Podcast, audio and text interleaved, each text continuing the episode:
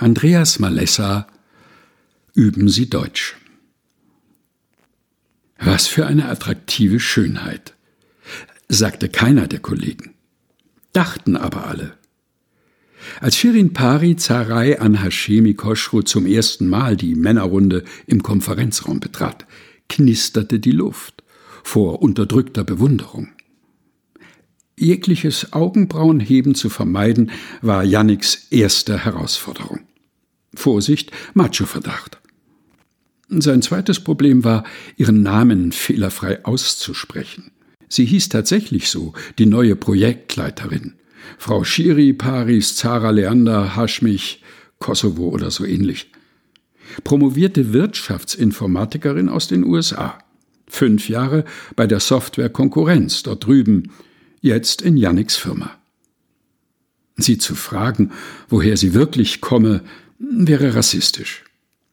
Also sorgten der Flurfunk und die Teeküche dafür, dass einem zu iranischen Frauen mehr einfällt als die Kaiserin Soraya oder die Märchenerzählerin Scheherazade aus Tausend und einer Nacht. Jannik übte, tapfer, frühmorgens beim Rasieren, laut vor sich hin. Nein, nicht Sharon, Shirin. Und pari pari äh, sagt man doch, wenn etwas 50-50 geteilt wird, also äh, noch mal ganz langsam. Übst du schon ihren Vornamen? Schau an, merkte seine Frau etwas spitz an, als sie ins Bad kam. Jannik verdrehte die Augen. Wenn seit Jahren die Nachrichtenmoderatoren vom ZDF fehlerfrei ihre Kollegin Shakuntala Banerjee ansagen können, wieso muss ich dann jedes Mal aufs Blatt gucken, bevor ich die Dings, die, äh, die neue jemanden vorstelle? Es ist zum Mäusemelken, zum Eierlegen, zum Haare raufen.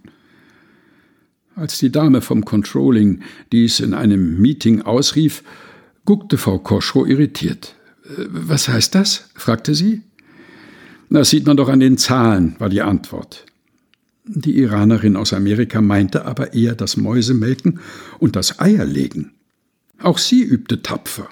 Spät abends, samstags, sonntags, mit der rigorosen Hartnäckigkeit einer Operndiva. Beim Busfahren und Einkaufen lauschte sie den Leuten ihre Sätze ab und kämpfte mit der Vieldeutigkeit deutscher Begriffe. Ich nehme an, ist eine Vermutung. Ich nehme ab, ist eine Diät. Ich nehme wahr, ist ein Eindruck. Ich nehme falsch gibt's nicht. Aufnehmen kann man ein Gespräch mit dem Diktiergerät, einen Flüchtling ins Land, einen Krümel vom Teppichboden einen Gedanken in der Sitzung und einen Kredit von der Bank. Alles aufnehmen? Sie wollte verzweifeln. Ja, das muss man erst mal auf sich nehmen, nickte Jannik. Es sollte ermutigend klingen. Irgendwann ergab sich eine Autofahrt zu zweit. Gar nicht macho-mäßig eingefädelt, nein, rein zufällig, wirklich. Aus dem Verkehrsfunk schnappte Frau Korschow das Wort Umgehungsstraße auf. Warum es nicht Umfahrungsstraße heißt, wollte sie wissen. Weil da meistens ein Stau ist und man im Gehen schneller wäre, dachte Jannik grimmig. Es gibt das Wort umgehen, erklärte er und betonte es auf der zweiten Silbe. Also einen Stau oder eine Baustelle umgehen. Und es gibt umgehen. Betonung auf der ersten Silbe. Freundlich miteinander umgehen. Verstehen Sie? Da, ein Fahrradfahrer schwenkte zügig vom Radweg auf die Straßenmitte vor ihnen. Janik bremste, fluchte ein Wort, das ausländische Führungskräfte nicht lernen sollten, und Shirin Pari atmete erleichtert auf. Verstehe. Wir müssen ihn umfahren. Umfahren. Sie betonte es auf der ersten Silbe. Nein.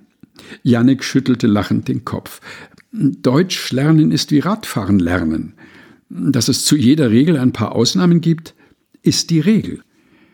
Right. Und ich denke, siebenmal hinfallen, jedes Mal aufstehen, das steht schon in der Bibel. Da steht doch nichts über Deutsch lernen und Radfahren.